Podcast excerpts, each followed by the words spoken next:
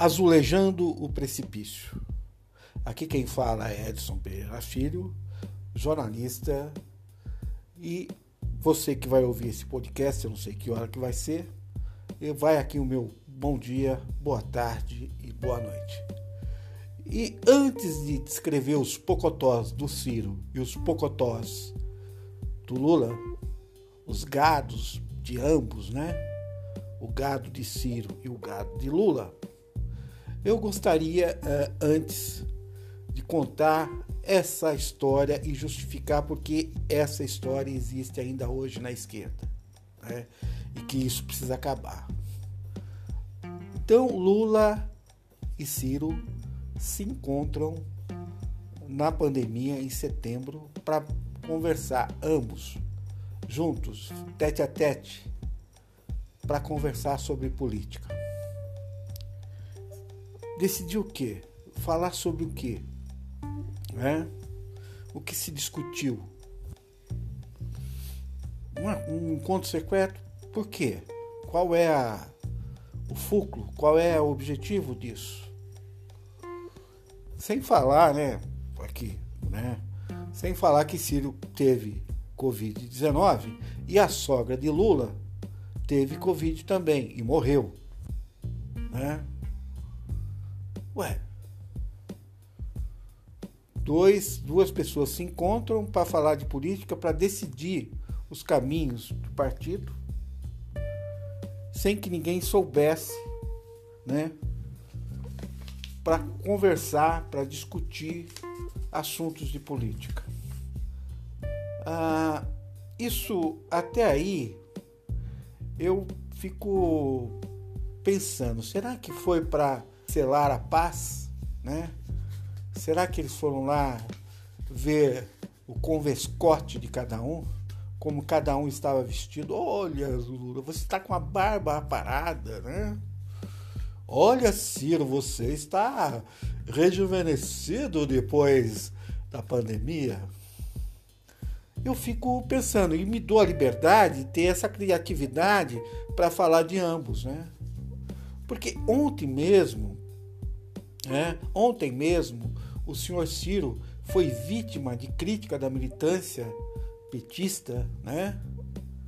Foi vítima da militância petista quando puseram uma foto dele tomando vinho. Olha lá o burguesão tomando vinho em Paris. Tá tudo bem, tudo e desceram um pau. Fiz, quer dizer, essa esquerda, esses jornalistas de esquerda comprados, né, vendidos, vendem a alma, como Luiz Nassif, como DCM, como, como 247, né? Essa gente que pensa que faz jornalismo, né? Falando, descendo o porrete, né? Em Ciro. Inclusive por ordem, a gente sabe de quem, né? Do chefe político que é o Lula. Sem dúvida, né? Não, não tenha dúvida disso. E a mesma coisa que essa, esses jornalistas né, fizeram contra Ciro é a mesma coisa que a direita fazia contra Lula, que ele tinha mansão, que ele viajava para a Europa, que ele tinha milhões na, nas contas, etc.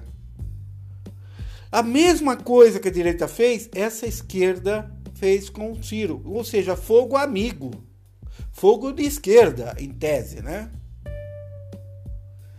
E pior, a militância de Ciro, que não fazia isso, passou a fazer. Só que é, ela é um pouco mais burra, né? Porque a militância, essa militância jornalística do PT, que é que só faz com dinheiro no caixa, mercenária, ela ela fez com dinheiro, né? Então aí estão os dois gados, os dois pocotós, os pocotós, o gado de, de Ciro e o gado de Lula. Né? Agora, esse negócio de selar a paz, que selar a paz como? Né? União em política, a palavra união em política sempre existiu no fascismo. Senão, por favor, gente, pega, não custa, né? Não custa pegar o, o dicionário, pegar um livro de, de, de política e ler um pouco, né? Saber qual é, qual é, a origem do fascismo, como é, que ele, como é que ele se deu, em torno do que ele se deu, né? do ele se deu em torno do, do pan-germanismo, né? da união dos povos germânicos. Né? Acho que, sabe, a gente precisa. E, e, e, e também acho que se, se encontraram, né? Aqui eu estou deduzindo de novo, né? Se encontraram para fazer autocrítica, não se faz autocrítica, né? Me desculpe, nem publicamente. Político não faz autocrítica nem publicamente. A não ser que ele tenha matado alguém. Aí é uma outra história. Mas político não faz. Porque política, esses dias mesmo, o João Santana, no Roda Viva, disse assim: política é uma batalha, é uma guerra. É uma guerra, por isso que chama campanha eleitoral, campanha militar, quer dizer, tem o mesmo, o mesmo, o mesmo paralelo. São forças que se degradiam para ocupar o poder. Político não faz autocrítica. Quem faz autocrítica é jornalista, é intelectual. Ele sim é que vai fazer a autocrítica do partido, que vai criticar o partido, que vai criticar a, a personalidade política. Mas não, não o político. O político em si ele está numa batalha, né? Ele não tem esse dever. Você acha que ele vai mostrar ah, os francos, né? O que ele tem de fraqueza eh, na luta política? É só um idiota, né? Eu quando pego um jornalista falando isso, intelectual dizendo que o PT tem que fazer autocrítica, eu falo, é, é, são imbecis, né? Não estudaram, não entendem nada de política, não entendem né, né, de coisa. Então, quer ver uma coisa? João Santana também no Roda Viva disse: olha, jornalista recebe caixa 2 de político, recebe dinheirinho por fora. Ele diz com todas as letras. Porque o que, que, acontece? O jornalista ele pede licença da redação e vai trabalhar para um político. Aí o político passa dinheiro sujo para ele, porque ele só paga com dinheiro sujo, né? E depois o, o dito cujo volta para a redação, já endinheirado, volta na condição de jornalista. Qual é a moral, né? Eu até acho muito engraçado alguns jornalistas que eh, se pautam em fazer crítica para político uh, e, e, e a gente sabe que recebem por fora, né? Eu conheço alguns personagens, por exemplo, na minha cidade, eu moro em Campinas, né? Eu conheço alguns personagens de São Paulo, enfim. Algumas pessoas que, sabe, não tem push para poder perguntar uma, um troço desse, né? Então, pô, eles se encontraram para fazer autocrítica, para selar a paz, sei lá. É uma coisa para se discutir. Para fazer união, se for para fazer união, é impossível, né?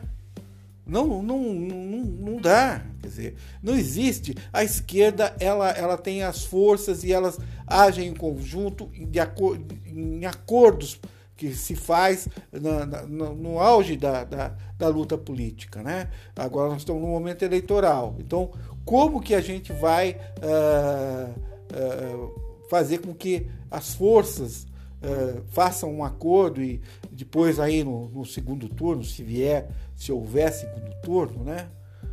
Mas não. Fazem conversas, a impressão que passa é essa. Fazem conversas paralelas no, no cantinho para depois dizer pro gado assim: Ô gado, gado, o pocotó do Ciro, o pocotó do, do PT. Seguinte, agora vocês vão se amar, vão ser lá paz e todo mundo vai, vai, ficar, vai ficar Cirinho, paz e amor e Lulinha, paz e amor né? É tratar a militância como um bando de imbecil. Quer dizer, os, os, caciques, os caciques políticos, eles decidem o, como é que vai ser a política e o gado segue. Essa esquerda, ela acabou, ela não existe mais. Ela não pode existir, porque se ela continuar existindo, vai, vai existir mais e mais né, militantes de direita. Olha só o, o o, espaço que Bolsonaro é, conquistou por conta dessa política de gado que existe dentro das esquerdas. Se a gente quiser ter militância é, de frente mesmo, fronteiriça, que bata de frente com o poder econômico, que bata de frente com o capitalismo, a gente precisa primeiro romper né, com os velhos hábitos de cacique políticos, de populistas, né, porque são populistas. Me perdoe, né? Eu tenho uma admiração uh, por Lula, tenho uma admiração por, por Ciro, em certa medida, mas tem coisa que a gente precisa parar de fazer. Não vai vir ordem para mim desses caras. Né? Por quê? Porque eu aprendi de maneira cantiniana, Kant, né? Augusto Kant, eu aprendi que eu tenho que pensar a política por conta própria e eu tenho que me entender e compreender o outro a partir da, das, minhas, da, das minhas leituras, daquilo que eu consigo é, perceber, né? Uh, no ambiente que eu tô, quando eu falo leitura, é, é perceber o que está na minha frente, o que, que a política está fazendo, né? E, e, e, intervir, né? Eu como militante, como muitos os outros, né? A gente não pode, precisa parar com esse negócio de ter cacique no, no partido, né? E, e outra, ele tem que atuar não como um militante gado, né? Militante pocotó. A gente tem, né, na verdade, é que de alguma forma ser um cidadão, né? No partido, uma pessoa que tem é, pensamento próprio, que pensa por conta própria e que acredite, que compreende né, o que as forças estão dizendo e, e dá o seu apoio ou não dá para alguma coisa. Né? Tem que ser uma coisa dentro da democracia. Quer dizer, nós precisamos a, a, abandonar essa coisa leninista, stalinista, né? De, sabe, só os caciques decidem. Para com isso. Isso não deu certo.